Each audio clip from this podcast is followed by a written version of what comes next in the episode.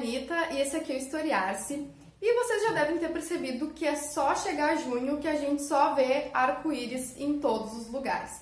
Isso porque junho é o mês do orgulho LGBTQIA+, mas também tem uma outra data bem legal nesse mês de junho, que é o dia do cinema brasileiro, que é dia 19.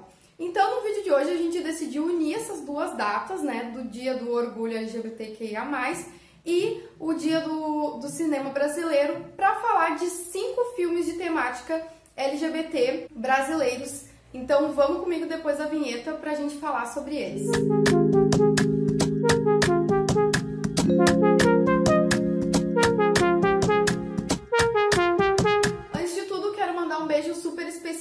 nossos apoiadores no Padrim. Se tu não conhece ainda as recompensas de apoiar o nosso trabalho, dá uma olhada no link aqui na descrição do vídeo. Bom, as obras cinematográficas, elas nos ajudam a compreender realidades e vivências. Não só isso, mas os filmes, através das suas tramas, né, têm muitos significados não só implícitos, como também explícitos.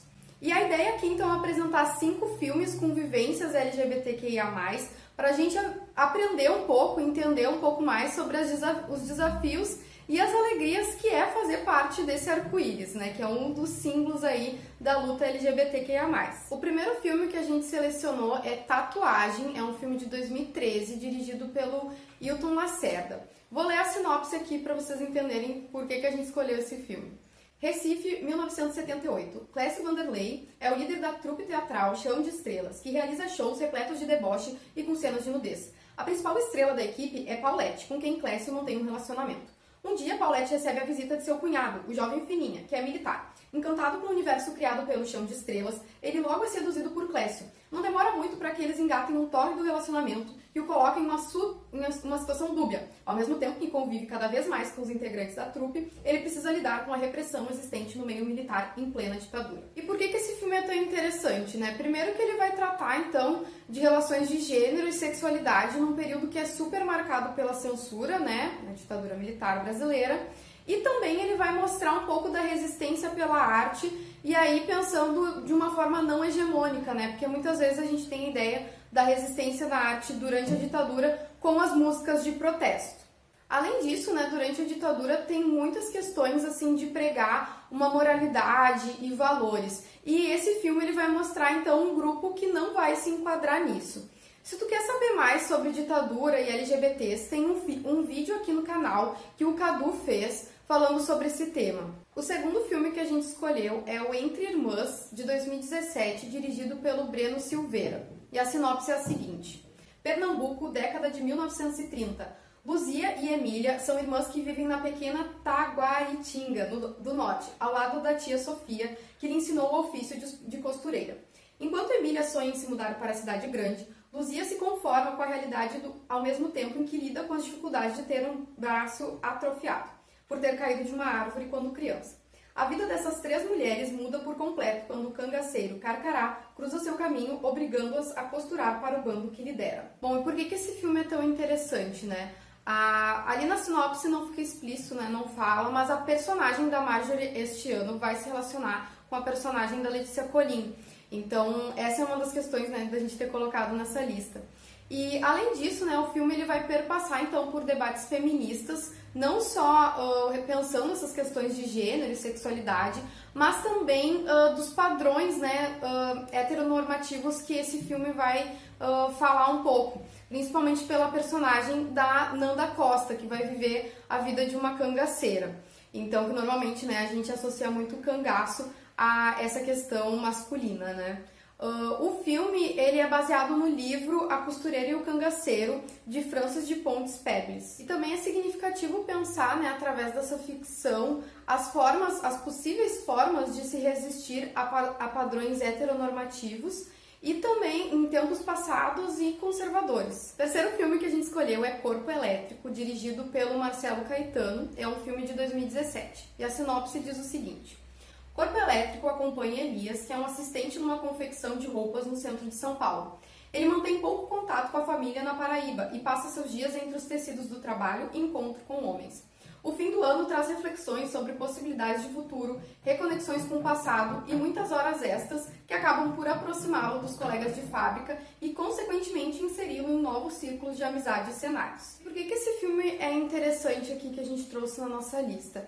Esse filme ele vai trazer uma narrativa LGBTQIA+, no presente e né, nos tempos atuais, mas é uma narrativa que apresenta um cotidiano, né, uma vivência comum, uma vivência proletária do cotidiano, né, do presente. Então esse filme ele apresenta essa temática de uma forma que não seja sempre pelo conflito, né, que não seja sempre uma, uma vivência só militante, né, mas sim uh, naturalizar essas vivências, né, e entender que elas são vivências como qualquer outra. Ou seja, a, a sexualidade é apenas uma característica daquele sujeito e não algo que gera sempre uma vivência só combativa. Quarto filme que a gente escolheu é O Bicha Travesti, de 2019, dirigido pelo Kiko Goifman e a Cláudia Priscila.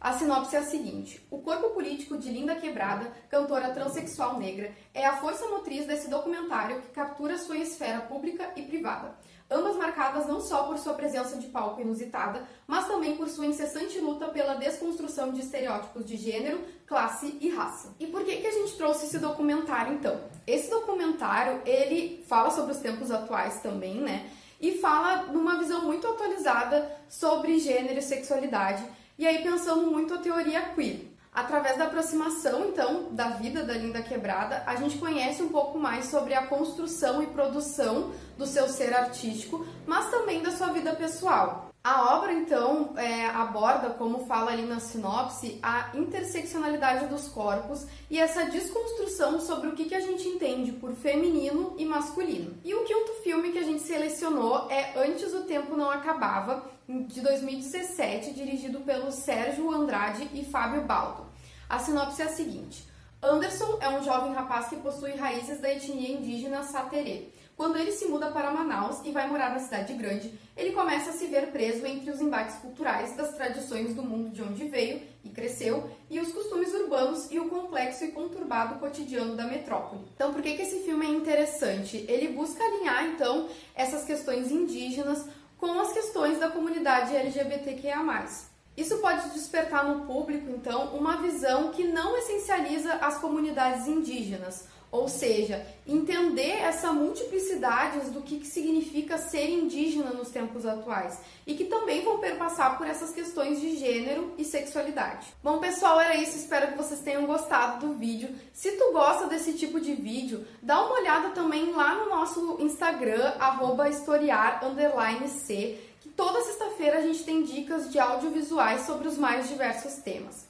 Na descrição do vídeo tem todas as referências que eu usei para falar sobre esses filmes. E se tu conhece algum filme que não foi comentado aqui no vídeo, coloca aqui na descrição dos comentários, né? Nem sempre dá para abordar todos. E ultimamente a gente tem a sorte que no cinema nacional tem muitos filmes falando sobre essa temática. Espero que vocês tenham gostado, não esquece de compartilhar e curtir esse vídeo e se inscrever no nosso canal. Até uma próxima, tchau!